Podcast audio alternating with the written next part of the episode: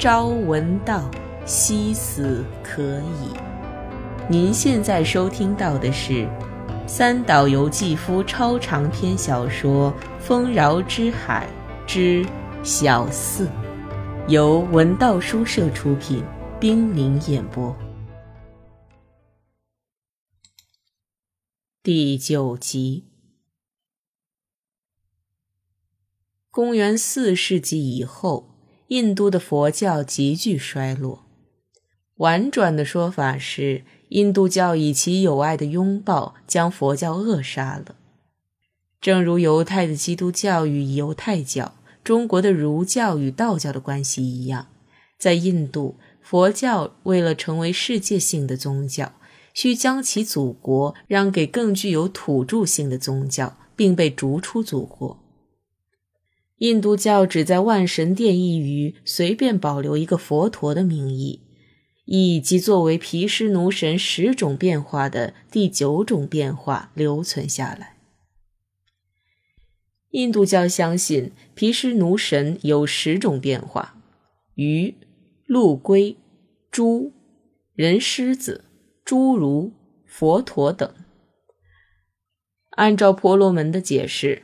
作为佛陀的毗湿奴神故意引诱民众走向异端而坠入迷界，这反而为婆罗门教导民众回归印度教的正路开辟了机缘。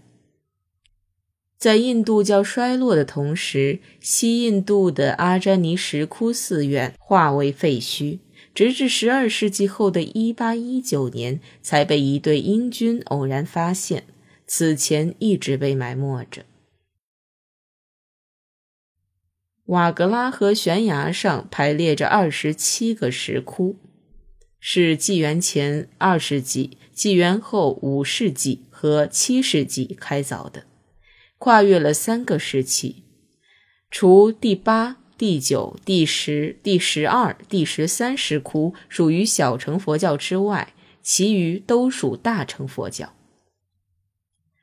本多在访问了活着的印度教圣地后，想要探寻已死灭的佛教遗迹，他必须到那里去。说不清为什么，必须要去。无论是石窟还是在旅馆外面，都没有喧嚷的人群，静寂简洁之极。这也使他坚定了自己的想法。阿占陀附近并没有可住宿之处。本多选择了闻名的印度教遗迹埃洛拉附近的旅馆，顺便也可游览这一名胜。旅馆位于奥兰加巴德，距埃洛拉十八英里，距阿占陀六十六英里。由于武警物产公司的安排，旅馆准备了最好的房间、最好的车迎候本多。加上锡克族司机的恭顺态度，导致了其他英国游客的反感。早晨外出前吃早餐时，本多也感到了英国人对这唯一的东洋人的无言的敌意，有时甚至露骨地表现了出来。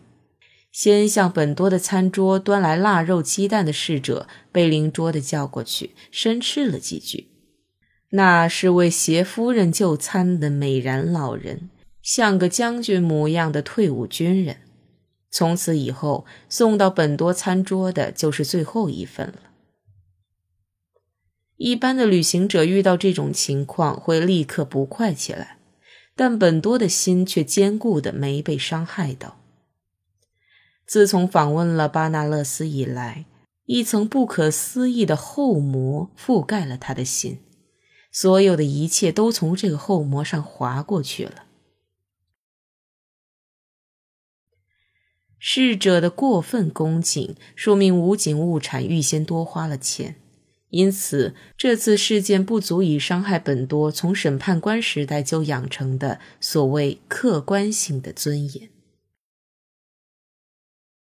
一辆或许有五六名闲人精心擦拭的豪华的黑色轿车停在旅馆前院纷乱的鲜花丛中，等待本多出发。不久，载着本多的轿车行驶在西印度美丽而广阔的原野上。这是一片到处不见人迹的原野，偶尔看到猛踢踏着路旁的池水，打前方路面迅疾横穿过去，闪过一道焦褐的蜿蜒的身影。成群的长尾猴从树丛中朝这边窥探。本多的心胸期待着一番进化，印度风格的进化太恐怖了。在贝纳勒斯见到的秘籍像热病一样笼罩着他的身心，他想获得一居清水。广袤的原野给本多以慰藉。既没有田地，也没有耕作的人们，有的只是无边无际的美丽的阔野，随处都有合欢树深蓝色的浓荫绵延无尽，有沼泽，有小河，有黄花和红花，上面则高悬着一枚巨大的天盖般灼热的空间。这片自然既没有奇耸的景致，也没有激越的风情，无为的倦怠包裹于明丽的绿色中，一派灿烂。一种可怕的、不祥的火焰一直炙烤着本多的心胸。对于他来说，原野使他感情镇静，这里没有飞溅的牺牲的鲜血。只有从一座丛林展翅飞翔的纯洁的白鹭。当那种纯白由阴翳的深绿前掠过时，时而暗淡，时而又鲜明起来。前方的天空的云彩微妙地舒卷着，疏散了，纷乱了，放出卷子般的光亮，蓝天一望无边。一想到自己就要进入佛教占据的领域，不用说，本多心里获得很大的安慰。尽管这里的佛教都已衰败湮灭，徒有一片废墟了。的确，自从他接触色彩瑰丽的怪奇的曼陀罗之后，梦寐以求的佛教早已被当作一块冰了。在这座明丽而静谧的原野上，他已经预感到那些熟悉的佛的寂寞。本多突然品味到了回归故里的滋味。此时，自己正从一个由印度教统治的喧嚣的王国，回到虽已灭亡却因此而变得纯粹的那个亲切的梵中之国去。每当想到出发于绝对的归途的尽头有佛的等待时，就觉得好像没在佛教中梦想过绝对。他所梦寐以求的家乡的宁静之中，有着不断亲近衰亡的东西。在美丽而灼热的碧蓝的天际，即将出现佛教自身的坟墓，忘却的遗迹。在见到他之前，本多就真实地感受到了那治愈猛烈燃烧的心灵的幽暗凉气，那石窟中的岩石的冰凉和泉水的洁净。这可谓是心灵的衰弱，色彩、肉体和鲜血颓然崩溃，促使他另外寻求化为咸迹之时的其他宗教。前面的云彩中也存在着衰败的、清净的灭亡，看似茂盛的树荫里也潜藏着幻影，但是这里不见一个人影。在上午的绝对宁静中，在这除了发电机疲惫的响声外，毫无声息的世界中，随着窗外慢慢远去的原野景色，本多的心。也渐渐被带往家乡去了。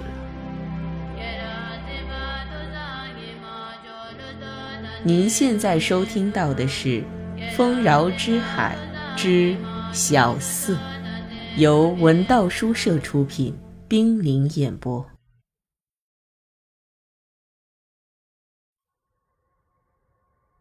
不知不觉间，已出了平坦的原野，来到险峻的大峡谷近旁。这表明已接近了阿占陀。汽车沿着蜿蜒的公路，像谷底的剃刀般耀眼的瓦格拉河流域驶去。他们下了车，到附近的茶屋休息，这里也是苍蝇乱飞。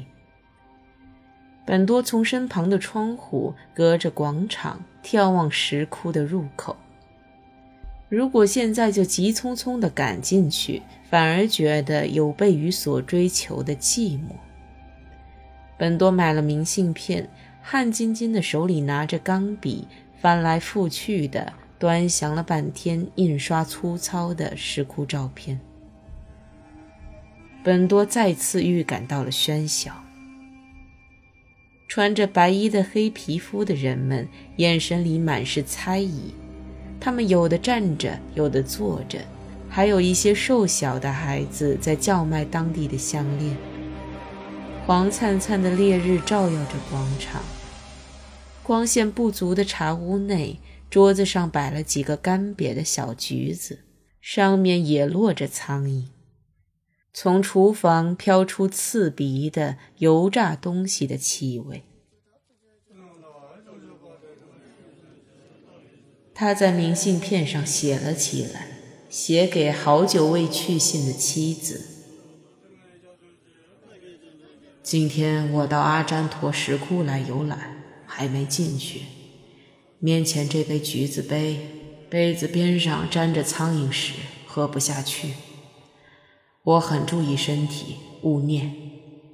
印度的确是个奇异的国家，你要留心肾病。问候母亲，这算是写给爱妻的信吗？他写的东西总是这样。此时他的心中浮起雾霭般的温情，再加上思乡之情，使他不禁拿起笔来。可是，一旦写出文章，仍然是干巴巴的东西。无论本多离开日本多少年。黎之都会用送别本多时那样平静的笑容迎接本多回来。黎之就是这样的女人，即使在这期间，他的两鬓长出了白发，送别和迎接的表情也毫无变化，就好比把左右两个袖子的菱形图案对起来时不差分毫似的吻合。轻微的肾虚使他的面庞总是像白天的月亮那样朦胧。一旦离别放在记忆里，仿佛觉得放在记忆中更合适。当然，对于这样的女人，谁也不会讨厌。本多一边写信，一边心里头一派安然。他似乎要对什么人感谢一番。不过，这和确信受到妻子的挚爱完全是两回事。他只写了这么多，便把信塞进脱下来的上衣兜里，打算回旅馆后寄出去。他站了起来，走到烈日暴晒下的广场，导游像个刺客似的紧跟了过来。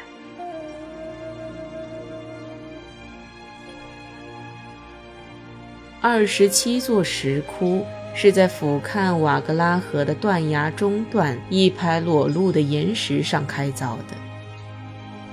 河水、河滩、河滩石头中夹杂着野草，斜坡一直延伸到灌木覆盖下的半山腰。一条白晃晃的石头栈道将一座座石窟连接了起来。第一个石窟是礼拜堂，这里一共有四座礼拜堂和二十三座僧房的遗迹，这是四座礼拜堂之一。带着霉味的凉爽的拂晓，完全和预料的相同。狭小入口的光线的余晖正对着位于中央的巨佛，轮廓优美的结跏趺坐的姿态一目了然。观看天井和四周的壁画时，由于光线太弱，导游的手电筒像发光的蝙蝠在飞舞，忙着照这儿照那儿。于是，本多又看到了始料未及的描绘种种世间烦恼的画面。光圈中出现了一群千姿百态的半裸女人，她们头戴金冠，只在腰间裹了一块花布，大多手里拿着一支莲花，面孔长得像姐妹一样相似，微和的丹凤眼，两道细长的新月似的柳眉。凌厉而凛然的冷冰冰的鼻梁，因稍稍翘起的鼻翼而变得温和，下唇丰润，嘴唇线条饱满。这一切使本多想象起月光公主长大成人后的面影。不同于幼小的公主的是，这些女人的成熟的肉体，乳房像快要裂开的石榴。精美的金银珠宝项链宛如缠绕在乳房上的葛蔓。有的女人为显示丰满的腰部而背着坐，有的女人故意挺着裸露的肚子，有的女人在跳舞，也有的女人濒临死亡。随着喋喋不休的导游的手电光的移动，女人们陆续隐没在黑暗中了。走出第一个石窟后，猛烈敲响了铜锣似的热带阳光，把刚才的景象还原为幻影。恍惚觉得自己是在半梦半醒之间，在逐一立方已忘却的从前记忆中的石窟。使人感到实在的是，下面波光粼粼的瓦格拉河的溪流和岸边赤裸裸的岩石。本多照例疏远了饶舌的导游，导游便冷淡地向前走去。本多索性在一般游客不屑一顾的空荡荡的僧房中坐着不走，让导游走到前面去。空无一人，更便于随心所欲地描绘幻想。有一个僧房就是如此，它没有可看的佛像和壁画。洞内两侧是发黑的粗大柱子，内部最幽暗的地方依稀立着讲经坛，一对又长又宽的大石桌相对的一直排列到内部。这座僧院射进来相当粗放的光亮，大部分僧侣将这里既当作教室，又当作食堂。眼下，他们似乎离开这里的石桌。到户外呼吸新鲜空气去了。色彩皆无，使本多感到舒心。仔细一看，在石桌的小凹坑里残留着颜料的红色。以前谁在这里待过呢？到底是谁待过呢？独自待在石窟的冷气中。本多发觉周围逼近的黑暗一齐向他诉说着什么。这种毫无任何装饰和色彩的不存在，恐怕是来到印度以后才将某种早已存在的感情唤醒了。没有比衰败、死灭、空无一物更能深切体验新鲜的存在之征兆了。不。存在已从弥漫在岩石上的霉味中成型了。心中将要形成某种感觉时，欢喜与不安便掺杂了进来，犹如狐狸闻到远处的气味而接近猎物的动物性。尽管没有确实抓住这种情感，但在他内心深处，遥远的记忆之手已将它捕捉住了。期待搅乱了本多的心情。本多从僧房出来，在日光中朝下一个目标——第五个石窟走去。栈道转了个大弯，展现了一派新的景色。石窟前的路是由嵌入岩石的湿漉漉的柱廊连成的，柱廊外面有两条瀑布。本多知道第五个石窟就在那一带，便停住脚步，眺望隔了一条峡谷的瀑布。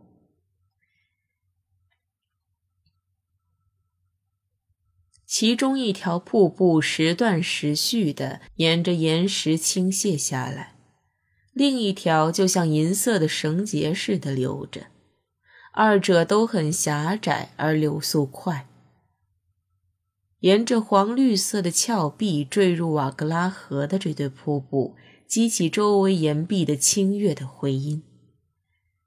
瀑布左右除了黑洞洞的石窟外，还有绿油油的合欢树和红艳艳的山花陪伴在周围。那散射的水花，那七彩的水雾，令人心旷神怡。在本多的视线与瀑布的平行线上。几只黄蝴蝶正上下飞舞着。本多仰望瀑布的源头，惊叹于那使人目眩的高度，高的仿佛开辟出了与世隔绝的境地。瀑布的暗绿色岩壁是第一和羊齿草的绿色，而瀑布源头则是清澄的淡绿。那里虽然也有裸露的岩石，但那柔和而明亮的黄绿色简直不像世间之物。一只小黑山羊在那里吃草。在更高的缥缈碧空里，厚厚的云彩蕴含着光辉，庄严地涌动着。刚一听到声音，人间极致的无声就支配了这里。刚觉沉默的重压，瀑布的喧哗又卷土重来。本多陶醉于寂静与水声的不断交替之中。本多想要尽快到瀑布飞溅的第五个石窟去，可又望而却步，心里在斗争着。那里大概什么也没有。就在这时，清显发烧时说的一句话，字字滴落在本多的心里。还会见到的，一定能见到。就在瀑布下面。后来，本多相信他所指的是三轮山的三光瀑布，的确是那样的吧。